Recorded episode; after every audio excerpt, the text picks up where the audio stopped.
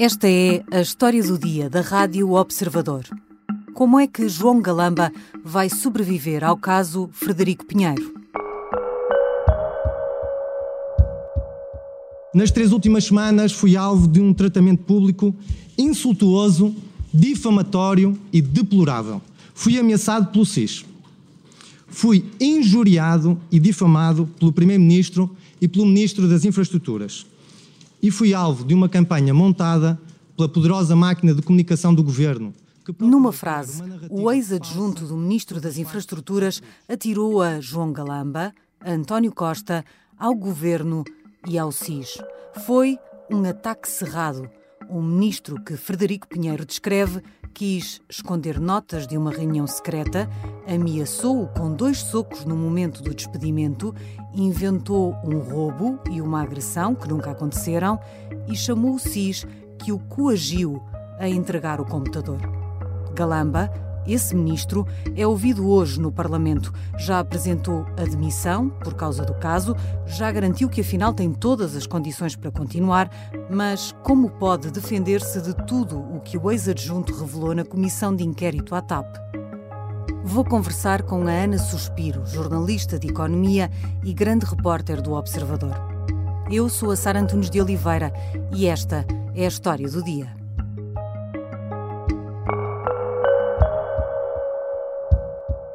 Bem-vinda, Ana Suspiro. Olá, Sara. De tudo o que nós ouvimos uh, de Frederico Pinheiro sobre João Galamba, o que é que é mais lesivo ou pode ser mais lesivo para o Ministro das Infraestruturas? Olha, um, foram muitas horas, uh, foram duas pessoas a falar durante muito tempo para mim, eh, não tem tanto a ver com as questões relacionadas com a gestão do dossiê TAP, eh, porque de alguma forma a gente já conhecia muitas daquelas coisas. Eh, tem mais a ver com os contornos da forma de como, como foi gerida a admissão de Frederico Pinheiro e, e no fundo, aquilo que ele sentiu e, e manifestou junto dos deputados com palavras muito fortes. ele disse que foi sequestrado no Ministério, que não o deixaram sair. Diz que não foi ele que agrediu, foi agredido. Uh, diz que sentiu que havia uma campanha gigantesca, uh, vamos lá, dos poderes do, do ministro e do primeiro-ministro contra ele. Uh, no fundo, ele eh, surgiu como uma vítima, dando as suas explicações um bocadinho como um homem sozinho contra o mundo, não é? Isso tem impacto? Eu acho que isso tem impacto, independentemente de não ser a questão central que, que deveria ser aquela que, que, estava a ser discutida. Aliás, eu até vou citar o deputado comunista Bruno Dias, que diz com eu gostava muito de estar a discutir a TAP e de fazer-lhe perguntas sobre a TAP, mas vamos lá aos WhatsApps. Uh, o senhor uh, Ministro das Infraestruturas ameaçou-me fisicamente e creio que isso é comprovado se houver acesso a essa chamada, eventualmente. Daquela descrição do telefonema do despedimento, uh, uma das coisas que referes que em que João Galamba não sai bem da fotografia com a suposta ameaça de dois socos caso estivessem frente a frente, não há provas disso, não é? Nenhum deles vai conseguir provar se aquilo aconteceu ou não aconteceu. Mas pode mostrar que havia pelo menos algum descontrole naquela fase, uma grande tensão no Ministério das Infraestruturas. É claríssimo que sim. Uh, e até há aqui pormenores curiosos que, enfim, se calhar já, já sabiam, mas agora são contados de outra forma, que uh, João Galamba e a chefe de gabinete estavam do outro lado do mundo, enquanto acontecia, uh, enquanto havia esta interação uh, junto do, do Frederico Pinheiro para ele a pressioná-lo para ele entregar as notas para responder-se à Comissão Parlamentar de Inquérito dentro do prazo legal. Uh, e então havia uma diferença horária enorme. Então nós vemos algumas trocas de mensagens que são enviadas de madrugada e só são vistas horas depois e respondidas horas depois.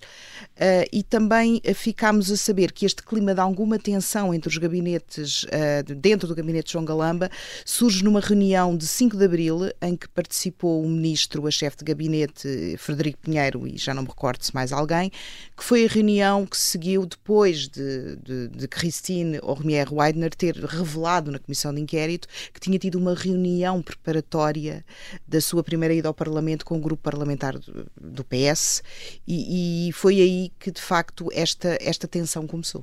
É, Frederico Pinheiro diz que era uma reunião tensa em que se tentou perceber exatamente o que é que havia, nomeadamente as notas, e ele diz, aliás, que fala sobre as notas nessa reunião preparatória, fala logo nessa reunião de 5 de Abril.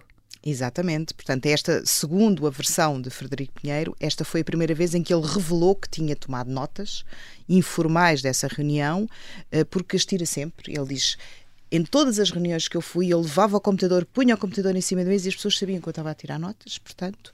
Diz que são notas com muitas abreviaduras, eh, Algumas com gralhas, eh, e que ele, ao mesmo tempo que estava a tomar notas, também estava a articular a conversa, portanto, era uma coisa incompleta, mas que sim que havia notas. Mas sobre estas notas, há aqui duas versões contraditórias e há um registro documental, não é? Porque aqui não é só a palavra de um contra o outro, há dois SMS que parecem absolutamente contraditórios na mesma conversa do WhatsApp é verdade, e foram, obviamente, não foram revelados pela mesma pessoa, não é?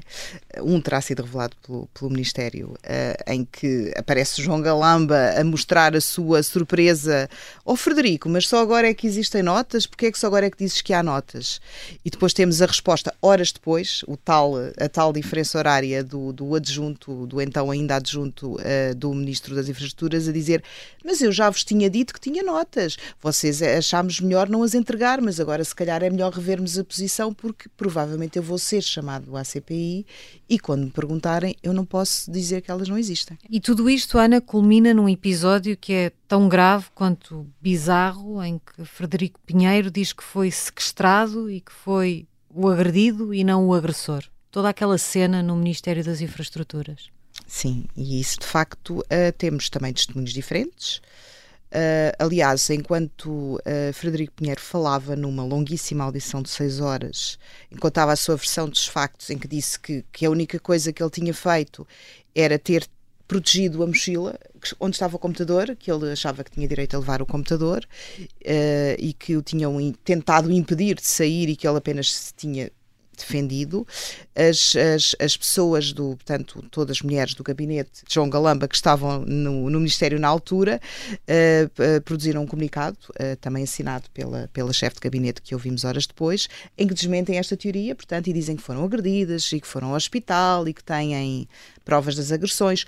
O próprio Frederico Pinheiro disse que também foi ao hospital e que também tem provas de agressões.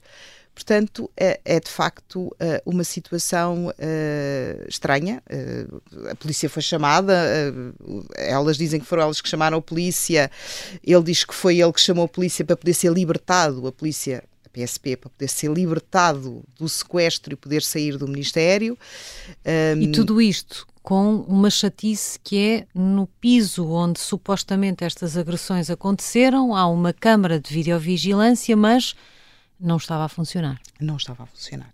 Uh, segundo soubemos, porque a chefe de gabinete conta que fez um contacto com o presidente do IMT, uh, o Instituto de Mobilidade e Transportes, que tem essa tutela das câmaras de vigilância e que ele disse que a Câmara não, não estava a funcionar, portanto, uh, são testemunhos uh, contra testemunhos, não é? Dou nota destas inquietações ao agente e, nesse momento, o mesmo refere que está a ser muito pressionado de cima que eu sei que há informação classificada no computador e o que melhor é resolvermos isto bem, porque depois tudo se pode complicar. Há também um tema importante que é, é o SIS, eh, que foi alegadamente chamado porque o computador de Frederico Pinheiro tinha documentos classificados, mas afinal esses documentos que estavam no computador, ficámos a saber por esta audição, também estavam, por exemplo, no telemóvel do ex-adjunto e haveria outras cópias que nunca ninguém lhe pediu para devolver. Esse é, é aliás, um, um, ponto forte da argumentação de Frederico Pinheiro sobre a questão da confidência, sobre a intervenção do SIS, essencialmente. Ele conf confirma que tinha todos os documentos sensíveis da TAP no computador. E a própria chefe de gabinete diz que ele tinha documentos no computador dele, pessoal, uh, de trabalho, mas pessoal, uhum. que não estavam no registro do Ministério, como por exemplo o plano de reestruturação da TAP, que tinha muita informação sensível. Mas o que ele diz é: mas essa documentação eu também tinha no telemóvel. Então porquê é que não queriam que ele levasse o computador? E, e porquê é que o SIS me pediu o computador de volta com base na indicação de que era uma informação confidencial, sem me perguntarem o que é que eu tinha no telemóvel e sem o pedirem, e sem perguntarem se eu tinha feito cópias. E ele diz que tinha cópias. Uhum. Portanto, de facto, aqui esta, esta, esta, esta narrativa, de facto, da, da forma como o SIS intervém uh, e, e, tenta recuperar o computador, apenas o computador, uh, também, do meu ponto de vista, não está suficientemente explicada. Mas também nos mostra quase como, que é quase como se Frederico Pinheiro tivesse o domínio total da informação sobre a TAP. Afinal, quanto é que Frederico Pinheiro sabia sobre a TAP? Olha, tinha muita documentação, uh, muitas notas, participou em muitas reuniões, mas há coisas que lhe fizeram, acabaram por lhe fazer algumas perguntas sobre o, o que é que se tinha passado, decisões da TAP, quer no tempo de Pedro Nuno Santos, uh, Frederico Pinheiro foi, sobretudo, trabalhou sobretudo com Pedro Nuno enquanto adjunto e teve sempre a TAP, uh, acompanhou a pandemia, a reestruturação, a negociação com a Comissão Europeia mas na verdade ele pouco, pouco respondeu. Disse que havia coisas que, que não sabia, que, que, tinha participado em reuniões, também disse que nunca revelaria, é preciso dizê-lo, informação confidencial que prejudicasse a TAP, portanto ele nisso também foi muito claro. E depois há, há, há, há outros dossiês que percebe que ele não estava envolvido. Por exemplo, a, a saída de Alexandre Reis, ele não sabia nada. Portanto, ainda com Pedro Nuno Santos, ele não tinha informação nenhuma sobre esse processo. Já com João Galamba, o, um, a decisão de demitir a, os gestores uh, da TAP por causa do caso Alexandre Reis e da auditoria da Inspeção Geral de Finanças, ele também não sabia de nada. Ele argumenta que não era jurídico, que essas eram matérias jurídicas, mas de facto uh, ele parece que não sabia assim tanto de algumas decisões políticas da TAP. Já voltamos à conversa com Ana Suspiro, jornalista de Economia e grande repórter do Observador. Vamos tentar perceber como é que João Galamba pode tentar desmontar esta versão que apresentou Frederico Pinheiro.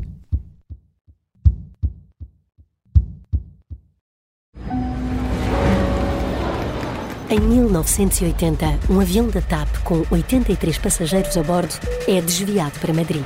Entrou por ali dentro e apontou-nos a arma. Mas o sequestrador, que tem uma arma carregada apontada aos pilotos, não é um pirata do ar comum. Chama-se Rui, vive no Feijó e só tem 16 anos. Epá, leva uma pistola, que o meu pai tem, então mas está a pistola. Ele, de facto, mostrou-nos a pistola. Este é o Piratinha do Ar, uma série para ouvir em seis episódios que faz parte dos Podcast Plus do Observador. É narrada por mim, Margarida Villanova, e a banda sonora original é de David Fonseca. Pode acompanhar todas as semanas no site do Observador, nas plataformas de podcast e no YouTube. Um novo episódio a cada terça-feira. Os Podcast Plus do Observador têm o apoio da Onda Automóveis. Estamos de volta à conversa com Ana Suspiro, grande repórter de economia do Observador. João Galamba, eh, Ana, vai poder responder a tudo isto que ouvimos de Frederico Pinheiro, hoje mesmo, na Comissão de Inquérito, mas nós já podemos ter uma ideia da versão que vai apresentar, nomeadamente sobre a intervenção do SIS, porque já ouvimos a chefe de gabinete que falou logo a seguir a Frederico Pinheiro na mesma Comissão de Inquérito. Galamba e António Costa falaram sempre em roubo de um computador. Uh, o SIS depois veio dizer que não havia indícios de roubo, de crime nenhum, e por isso é que pôde intervir. Mas agora Eugénia Correia trouxe-nos uma terceira visão. Uh, sim, ela assume durante a sua intervenção e nas respostas que vai dando que, que haveria um crime, que haveria roubo. Uh, várias vezes ela utiliza a expressão uh, crime, roubo, por considerar que, que Frederico Pinheiro não podia levar o computador do Estado, do Ministério, depois de ter sido exonerado. Mas quando lhe perguntam concretamente como é que ela comunicou o desaparecimento, vamos lá, do computador aos serviços de informação, ela usa a expressão que o computador foi levado. Foi levado um computador que tinha informação confidencial. Reportei que tinha sido levado do Ministério das Infraestruturas um computador. Portanto, eh, não disse eh, que disse ao SIS que o computador foi roubado. Portanto, uma pessoa que usa sempre a expressão roubar, roubar, roubar, diz que quando falou com o SIS disse levar. Sim, ela disse que estava a fazer vários telefonemas na altura. Penso que nem terá dito uh, que, uh, que a pessoa que o levou tinha sido exonerada. Acho que nem esse pormenor uh, terá dito aos serviços de informação. também por causa desta audição de Eugénio Correia. Percebemos que entre João Galamba e Frederico Pinheiro vai, vamos seguramente ter versões em vários pontos radicalmente diferentes. Será o caso, por exemplo, das célebres notas, já falámos aqui sobre elas, da reunião com a ex-CEO da TAP. E aqui Eugénia Correia foi muito bem sucedida em criar dúvidas sobre a versão do ex-adjunto do Ministro das Infraestruturas. Eu acho que ela levanta aqui uma questão que, que pode ser um pormenor, mas também pode ser significativa. Uh, as notas, quando finalmente Frederico Pinheiro entrega as notas, uh, várias horas depois de, de, elas terem sido pedidas, um, ao gabinete, para que a, a, a, resposta possa ser entregue à Comissão Parlamentar de Inquérito à TAP, elas uh, são entregues no corpo do mail, ou seja, são escritas no corpo do mail. Até havia lá umas gralhas e tal, sim senhores, mas ele não entrega o ficheiro onde estavam essas notas e onde elas tinham sido originalmente escritas. E aqui a chefe de gabinete, João Galamba, disse que pediu especificamente esse ficheiro para, pelo menos, perceber se esse documento tinha de facto sido criado no dia em que a reunião aconteceu, para, de alguma forma, comprovar que as notas teriam sido uh, feitas naquele dia ou não. Isso claramente que, que, gerou aqui alguma dúvida. Depois há aqui a questão do telemóvel, porque Frederico Pinheiro diz que houve uma intervenção de um técnico informático do Ministério a pedido da chefe de gabinete no seu telemóvel para recuperar mensagens que ele tinha trocado com o presidente da TAP, uh, então o presidente da TAP, sobre a marcação da tal reunião e que o técnico um, ehm, Frederico Pinheiro veio dizer que dessa intervenção desapareceu-lhe todo o histórico do WhatsApp do telemóvel, que houve um apagão, mas não explicou muito bem porque é que isso aconteceu, nem, nem que dúvidas é que, nem de que forma é que o técnico justificou isso. Eugénio Correia veio agora dizer que se isso aconteceu, não foi de todo essa a indicação que deu. O objetivo não era apagar, era exatamente o contrário, recuperar as mensagens e diz que a intervenção no telemóvel de Frederico Pinheiro foi feita pelo próprio, ainda que seguindo as instruções do técnico de informática do Ministério. Fica de facto essa dúvida sobre exatamente o que é que aconteceu. O que já sabemos, Ana, com alguma probabilidade, é que a resposta é que João Galamba vai dar para o facto de nunca ter revelado que tinha havido uma outra reunião com a ex-CEO da TAP antes da tal reunião preparatória da audição que aconteceu no início do ano. O chefe de gabinete de João Galamba diz que não, não foi perguntado. Portanto, que os deputados não, não perguntaram por nenhuma reunião do governo com o presidente da TAP, mas sim por uma reunião preparatória que envolvia deputados do Partido Socialista. E porquê que era relevante saber dessa outra reunião? Era relevante porque aparentemente estará aí a resposta a um dos grandes mistérios desta história inicial é como é que a Presidente da TAP pediu para ser convidada para a reunião com o grupo parlamentar do PS, porque é que ela fez isso, como é que ela soube que a reunião ia acontecer. Porque, entretanto, o próprio João Galamba já assumiu que foi ele que lhe disse uh, uh, à ex-presidente da TAP que ia haver uma reunião e ela podia eventualmente querer participar. O que parece também claro, Ana, é que vamos andar aqui entre omissões, semântica diferente, a palavra de uma pessoa contra outra.